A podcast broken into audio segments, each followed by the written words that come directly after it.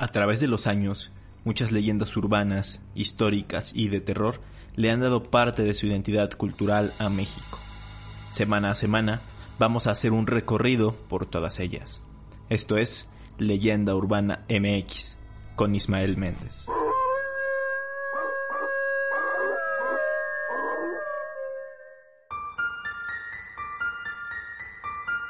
¿Qué tal? Bienvenidos a Leyenda Urbana MX. Los saludo afectuosamente una semana más en este episodio número 32. Lo más probable es que pronto dé por terminada esta primera temporada. Hemos estado ya casi 8 meses ininterrumpidos y hace falta tomar un respiro y estructurar ciertas cosas en el formato del programa, pero ya les iré avisando. Por otro lado, muchas gracias por estar en el directo de la semana pasada, bueno, ya poquito más de una semana. Hubo más participación de la que esperaba, la verdad, y pues lo único malo fue que falló la transmisión en la recta final, pero fuera de eso, todo correcto, muchas gracias por estar ahí. Y ya para irnos de lleno con el tema, eh, les recuerdo que me sigan en redes sociales para más noticias sobre el podcast, Leyenda Urbana MX en Facebook y en Instagram. Apaguen esa luz, niños. ¡Ay, no! ¡No, por favor! ¡Ay, ya se les descompuso! ¿Por qué ahora? ¿Y ahora qué van a hacer? ¿Qué eh? Ah, vamos por ellos. ¿eh? ¡Vamos! No escaparán. ¡Claro que no! ¡Vamos! ¡Mindy, corre!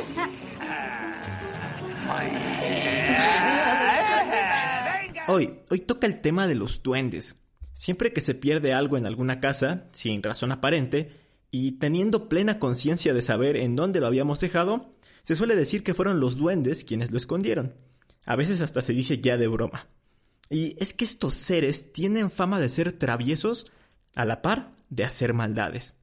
Los duendes son criaturas mitológicas fantásticas de forma humanoide, pero del tamaño de un niño pequeño, y están presentes en el folclore de muchas culturas. Existen demasiadas variantes de duendes en distintos países.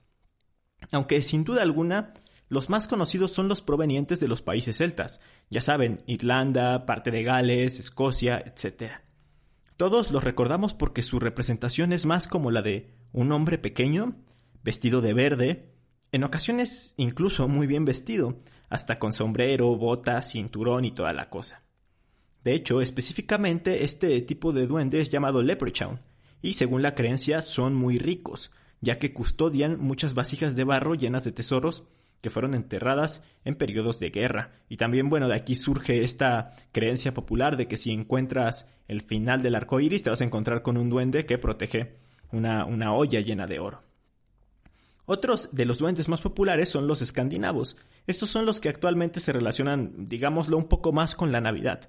Pero originalmente se habla de que su apariencia es la de hombres viejos, de pequeña estatura, con ropajes rurales o campesinos, y con un comportamiento alegre y hasta travieso. Aunque se cree también que pueden ser vengativos y enojones. E incluso para dar otra referencia, estos serían los clásicos duendes de jardín, estos muñecos que eh, muchas familias anglosajonas ponen en sus jardines. ¿Cómo olvidarnos también de los goblins, originarios de los pueblos sajones como el pueblo inglés? Estos se describen como criaturas monstruosas y de apariencia grotesca, a menudo de carácter malvado y egoísta. Son unas criaturas ávidas por el oro y las posesiones materiales. Y así, en muchas otras culturas se creía en la existencia de seres con características similares. Están los gnomos, los lutin franceses, los trasgos de pueblos españoles, etc. Pero, ¿qué hay de México?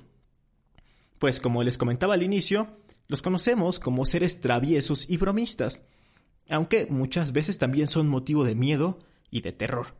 Hace algunas semanas, en el episodio que grabamos para el podcast con La Parca Historias de Terror, hablamos justamente de que en YouTube y, en Internet en general hay muchos videos en los que se captan a duendes.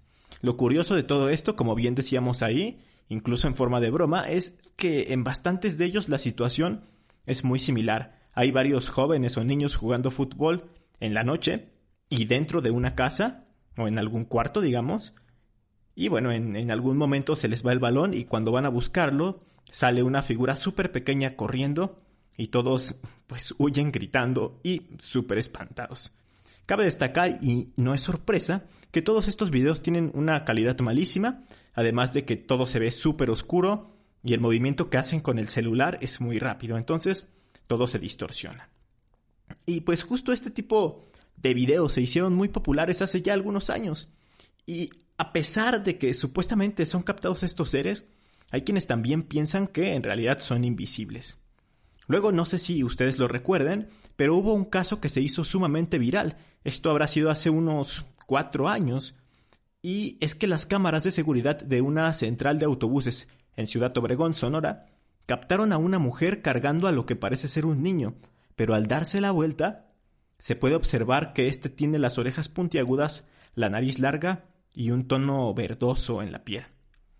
Al pasar, el personal de seguridad se queda viendo con una cara de sorpresa, pues no lo creen, no creen lo que acaban de ver, y también mucha gente curiosa se le acerca a la mujer. Después, algunos medios visitaron la central en busca de testimonios y los trabajadores comentaron que sí parecía ser un duende y no un niño. Incluso dicen que en un inicio se pensó que era un muñeco, pero que luego vieron a la dueña, por así decirlo, hablando con él. Incluso algunos comentan que lo vieron comiendo en, el área de comida, en el food court de ahí de, de la central camionera. Un caso sumamente extraño del cual ya no supe si hubo un desenlace, no supe si lo desmintieron o algo por el estilo, pero sí pone los pelos de punta el video cuando puedes observar cómo están cargando al duende. Ahora, si nos vamos a casos más específicos, es un obligado hablar de Huasca de Ocampo en el estado de Hidalgo.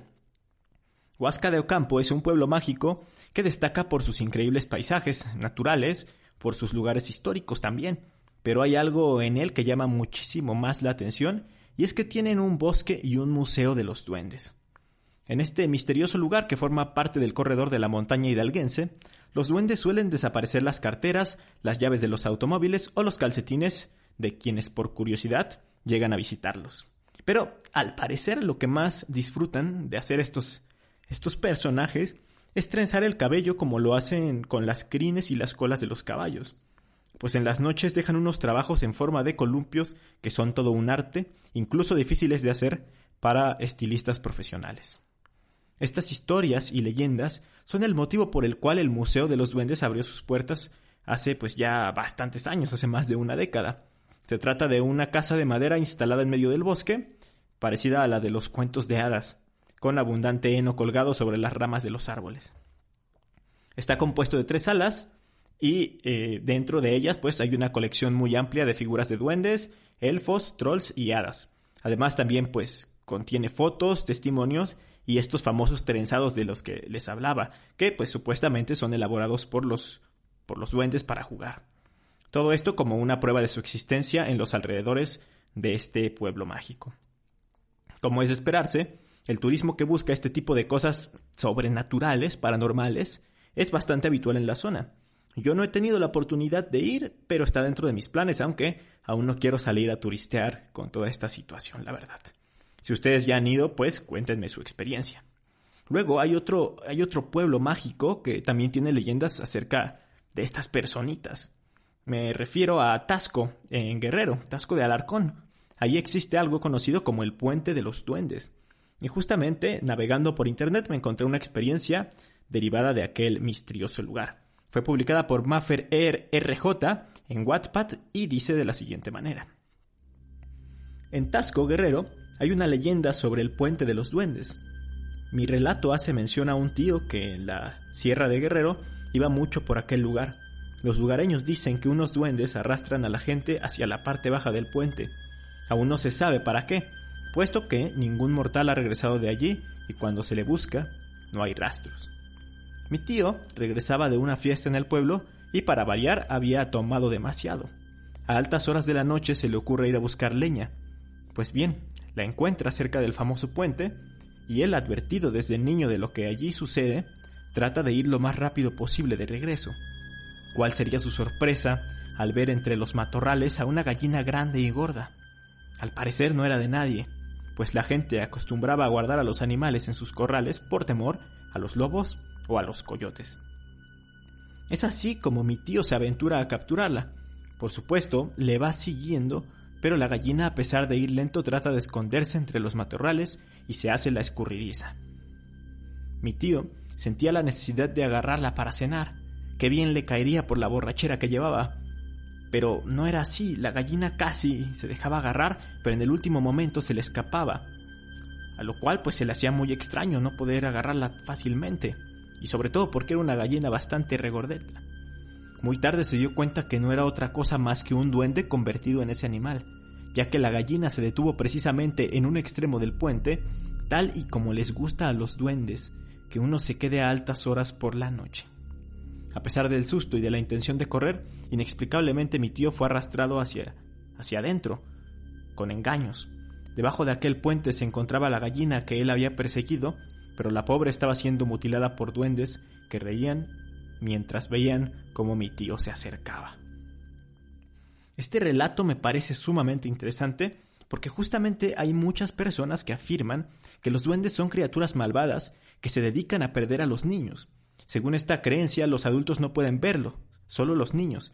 Por eso dicen que nunca hay que dejar a un niño solo porque los duendes se lo roban y se lo llevan a la montaña, y allá lo convierten en duende si no ha sido bautizado aunque también se dice que los duendes se llevan a los niños ya bautizados para perderlos simplemente ahí en las montañas o en los bosques. Everyone knows therapy is great for solving problems, but getting therapy has its own problems too, like finding the right therapist, fitting into their schedule, and of course, the cost. Well, BetterHelp can solve those problems. It's totally online and built around your schedule. It's surprisingly affordable too. Connect with a credentialed therapist by phone, video, or online chat, all from the comfort of your home. Visit betterhelp.com to learn more and save 10% on your first month. That's BetterHelp H E L P. Hey, I'm Ryan Reynolds. At Mint Mobile, we like to do the opposite of what Big Wireless does. They charge you a lot, we charge you a little. So naturally, when they announced they'd be raising their prices due to inflation, we decided to deflate our prices due to not hating you.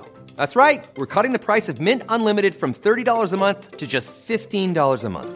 Give it a try at mintmobile.com slash switch. $45 upfront for three months plus taxes and fees. Promo for new customers for limited time. Unlimited more than 40 gigabytes per month. Slows. Full terms at mintmobile.com. Hace dos años salió una noticia en diarios locales, no de México, sino de Costa Rica, en la que se hablaba de tres niños que supuestamente habían sido perdidos por los duendes. Les voy a leer una de ellas escrita por Eduardo Vega el 18 de mayo de 2018. Dice así. Gabriel Carballo es un niño de tres años que el pasado miércoles 16 de mayo le pegó un susto a la familia, porque se perdió por varias horas, pero apareció a menos de un kilómetro cerca de un río, solito y sin rasguños. El propio abuelito de Gabrielito acepta que cuidado y son los duendes los que se robaron al chiquito. Las historias de duendes las ha escuchado uno toda la vida en este país. Uno no termina de creerlo hasta que le pasa en su propia casa.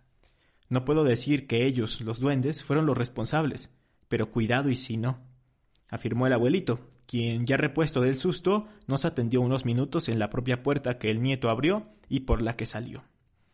Lo que llama la atención es que con Gabrielito ya son tres niños en lo que va del año que se pierden por varias horas y aparecen sin un rasguño, no muy lejos de sus casas, sin ninguna explicación lógica de cómo llegaron al lugar donde los hallaron. En febrero del año pasado, se dieron los dos primeros casos. El primero fue un varoncito de tres años llamado Tiago Fonseca, de Santiago de Paraíso, en Cartago. El niño se perdió un sábado y apareció al otro día al lado de una quebrada, a unos 400 metros de la casa, y no tenía ni un solo raspón.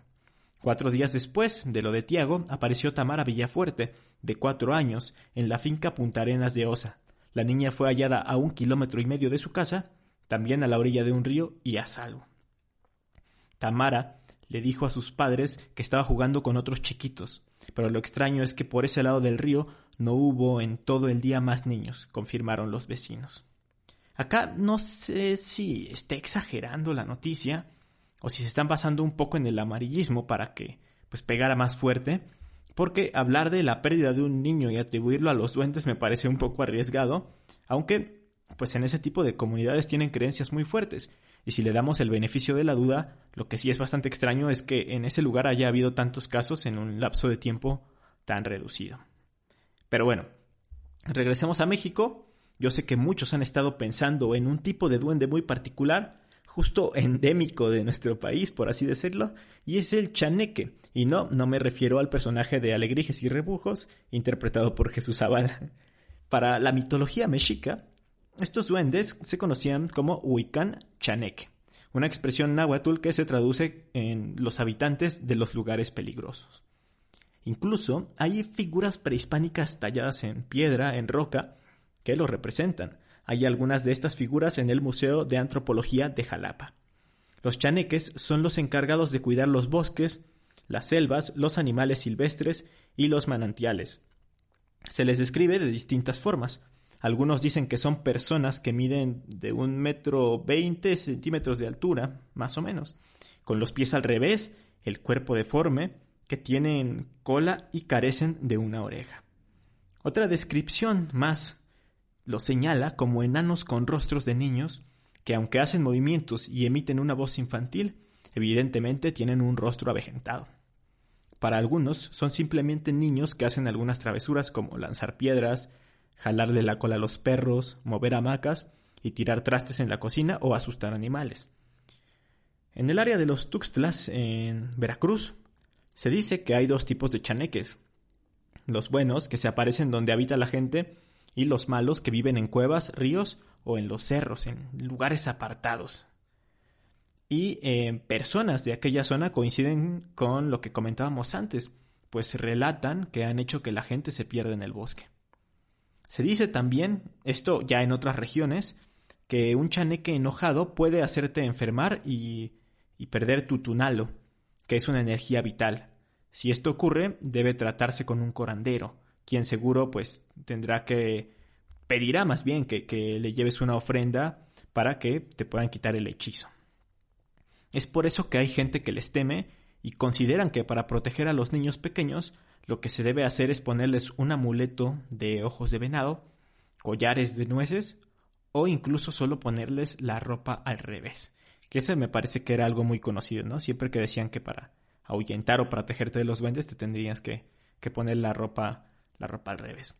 Por otro lado, si tienes la sospecha, sientes que hay algún chaneque en tu casa, que, que mueve las cosas, que hace que se caigan, que las esconde, hay que dejarles un dulce o una fruta para que se calmen. Si los encuentras en el bosque, solo hay que tratarlos amablemente y darle las gracias por cuidarte. Las leyendas de los chaneques siguen vivas en los estados de Veracruz, de Oaxaca, Guerrero, Tabasco e incluso también en Chiapas. Y bueno, ya que estamos hablando de Chiapas, no podemos dejar fuera a los aluches. No sé si como tal entren en la categoría de duendes, y además pues ya los mencioné en el episodio de Fantasmas del México Antiguo, pero haré un resumen aquí también y por cierto pues gracias a la gente de la península que me comentó que se pronuncian así, Alush o Alushes. El Alush es un ser de la mitología maya.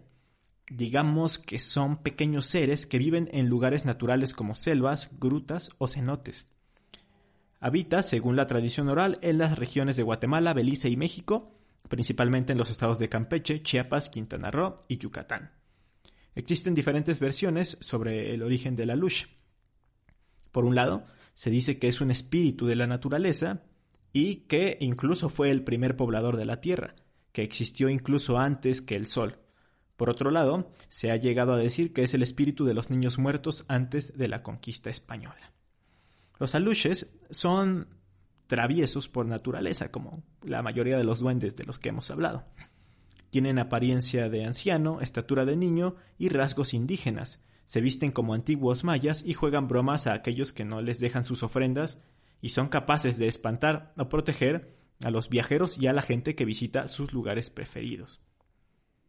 Algo muy curioso es que, según las leyendas populares, los brujos o sacerdotes mayas creaban una luz por encargo. Esto durante una ceremonia que tardaba alrededor de siete semanas, ya que solo se podía llevar a cabo los viernes. Era creado a partir de barro virgen, procedente de las cuevas donde no había entrado mujer alguna. Se mezclaba con nueve gotas de sangre de quien fuera a ser su amo para establecer un vínculo entre los dos. Después de la ceremonia, el amo levantaba un altar en, algún lugar escondido, dejaba ahí a su alush y se dedicaba a hacerle oraciones y ofrendas para que éste cobrara vida para cuidar de sus animales y de sus tierras. Cuando un desconocido pisa tierras custodiadas por una lush, este puede arrojarle piedras o hacer sonidos extraños para que el intruso salga despavorido. Si una lush se enoja, es capaz de provocar fiebre, diarrea, dolor de cabeza e incluso algo llamado mal aire, que solo puede ser curado por un brujo experto. Esto último muy parecido con, con el caso que les contaba de los chaneques que solo te puede curar un brujo, un curandero, alguien que, que tenga todos estos conocimientos para, pues, eh, lograr quitarte ese hechizo, esa maldición. Actualmente se cuenta que al entrar a algún lugar sagrado para ellos, ya sea, digamos, un bosque o un santuario, se debe pedir permiso a los aluches para que estos no hagan sus maldades, causando accidentes, enfermedades o incluso desastres naturales. También se dice que estos seres protegen a aquellos viajeros que les dejan ofrendas en los lugares que visitan y que si uno llegase a mencionarlos, a llamarlos en voz alta, pueden desatar su enojo.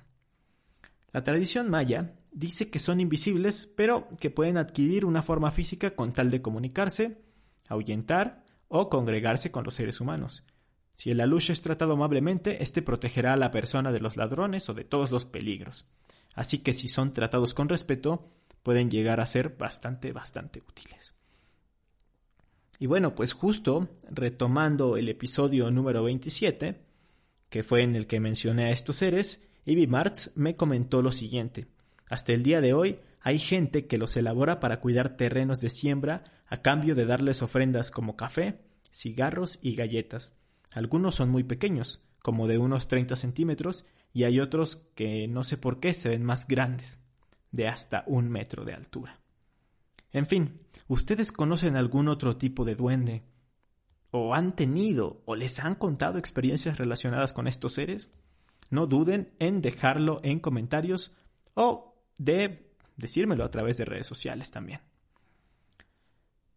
Y bueno, antes de acabar con el episodio, se vienen las recomendaciones. En primer lugar, eh, quiero mencionar una película conocida aquí en Latinoamérica como El Duende Maldito. Su título original es Leprechaun, tal cual como los duendes de los pueblos celtas que les mencioné en un inicio. Y esta es una película que me daba bastante miedo cuando era niño, he de decirlo. Se estrenó en 1993 y ya después fue perdiendo el rumbo a tal grado de que la cuarta parte se desarrolla en el espacio, el duende maldito en el espacio se llama o algo así, y que si bien siempre tuvo toques de comedia, aquí pues ya es como una burla, como una parodia prácticamente a las películas de terror.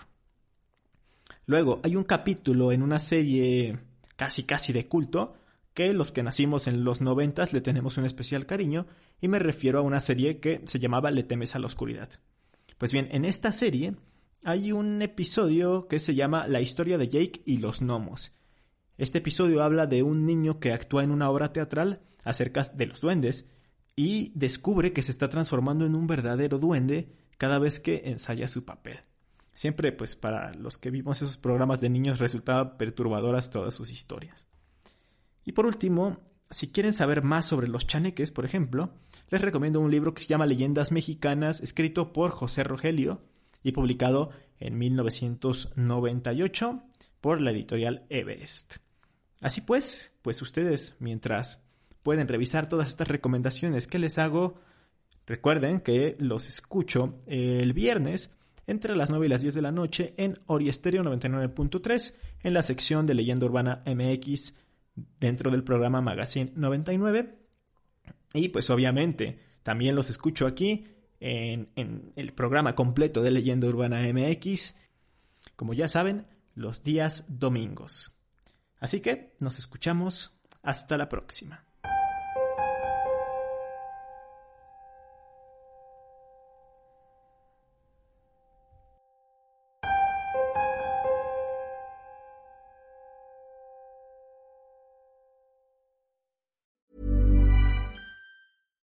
If you're looking for plump lips that last, you need to know about Juvederm lip fillers. With Juvederm Volbella XC and Juvederm Ultra XC, your lip look, whether it's subtle or bold, can last up to one full year with optimal treatment and no additional maintenance. Find a licensed specialist and see if it's right for you at juvederm.com today. That's J U V E D E R M.com. Add fullness to lips in adults over 21 with Juvederm Volbella XC or Juvederm Ultra XC. Do not use if you have severe allergies or a history of severe allergic reactions, or if you're allergic to lidocaine or the proteins used in Juvederm. Tell your doctor if you have a history of scarring or taking medicines that decrease the body's immune response or that can prolong bleeding. Common side effects include injection site redness, swelling, pain, tenderness, firmness, lumps, bumps, bruising, discoloration, or itching. As with all fillers, there's a rare risk of unintentional injection into a blood vessel, which can cause vision abnormalities, blindness, stroke, temporary scabs, or scarring. For full important safety information, visit juvederm.com.